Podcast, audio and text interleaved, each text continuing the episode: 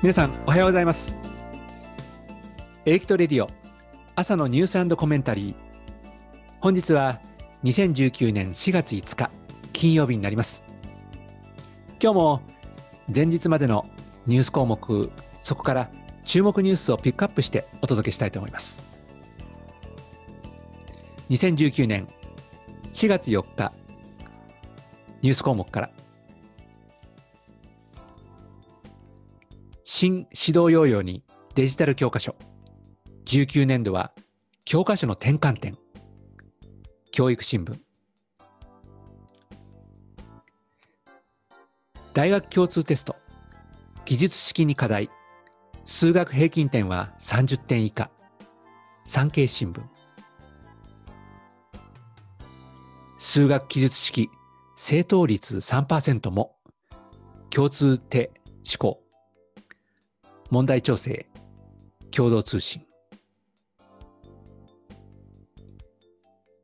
国語記述式の正答率向上共通テスト2回目試行調査。読売新聞。大学合格30分電話つながらず事態扱い。抗議で撤回。朝日新聞。義務教育の残念なプログラミング事業。現役エンジニアが危惧ダイヤモンドオンライン。以上が2019年4月4日付ニュース項目の注目ニュースです。新指導要領にデジタル教科書。19年度は教科書の転換点。教育新聞という記事は、4月10日の教科書の日に合わせて、文部科学省の教科書課の課長さんにインタビューするというものです。まあ、日本の教科書の優秀性、そして今話題になっている検定の結果、そしてデジタル教科書の扱い、QR コードによる読み上げの音声教材、これらの事柄を紹介をしている上で、さらに紙の教科書がいかに重要であるかということを語っている内容になっています。まあ、デジタル時代において紙の教科書をこれだけ持ち上げるというのは、まあ、ちょっと若干、えー、アンバランスというと変ですけども、えー、まだまだその考え方を続けるの？という、まあ、ちょっとした疑問も湧くわけなんですが、ま、しかし最後に1963年から続いている教科書の無償給与制度、まこれを考える機会として、この教科書の日、4月10日を捉えるっていう提案はいい提案じゃないかとは思います。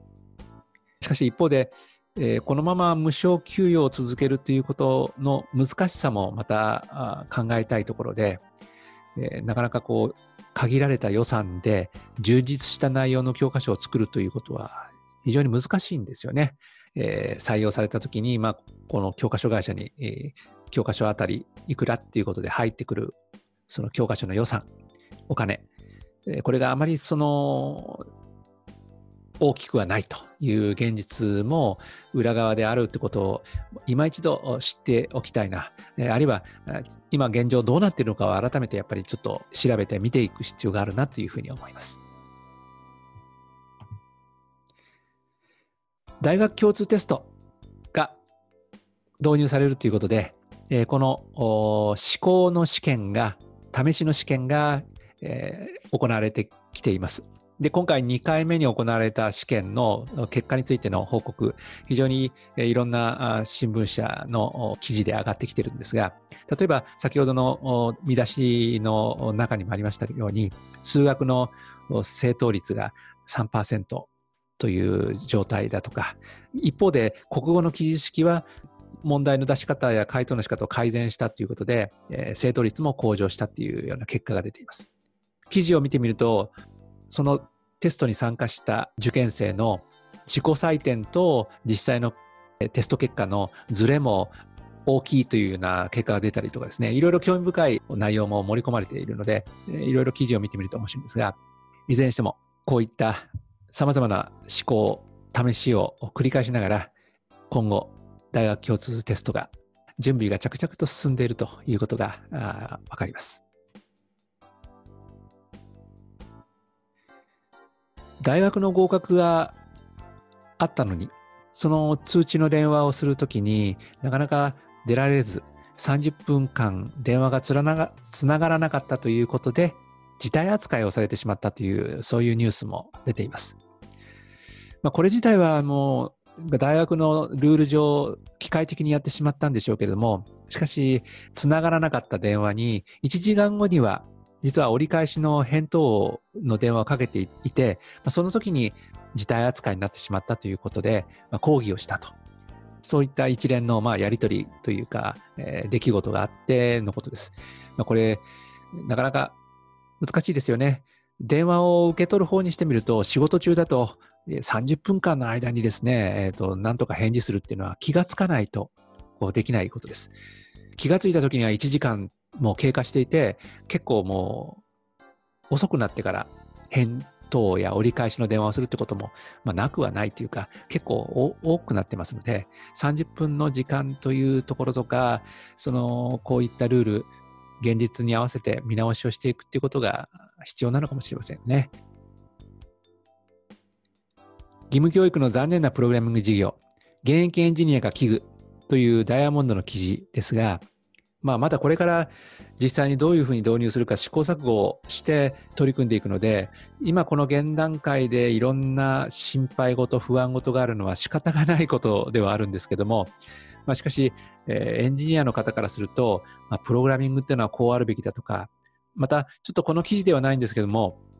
そもそも本当はコンピューターサイエンスということをベースに考えていくのが諸外国の取り組みを見ても本来であるはずなのになぜプログラミングということだけ取り出すのかっていうところのこともあってまあいろいろやっぱり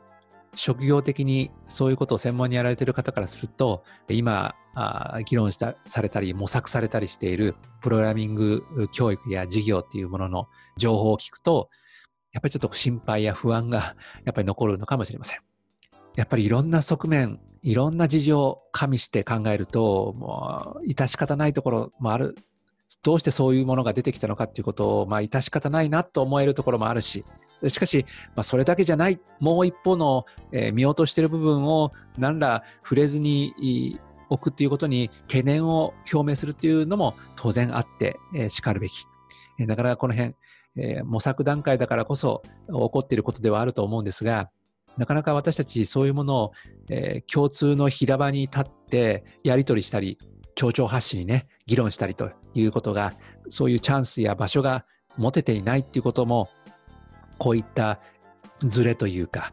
すれ違いのようなものを生んでいる、まあ、大きな背景になっているんじゃないかなとは思います。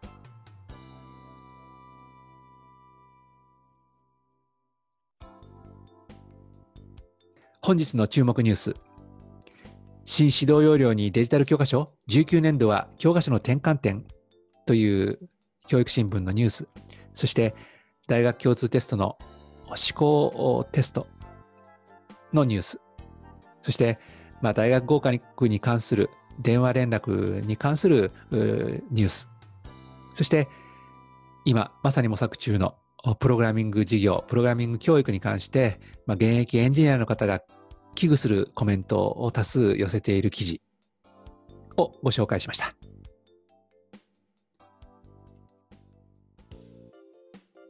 というわけで月曜日からお送りしてきましたエリクトレディオ朝のニュースコメンタリーは今週は今日まで。また来週お会いしたいと思います。それではいってらっしゃい。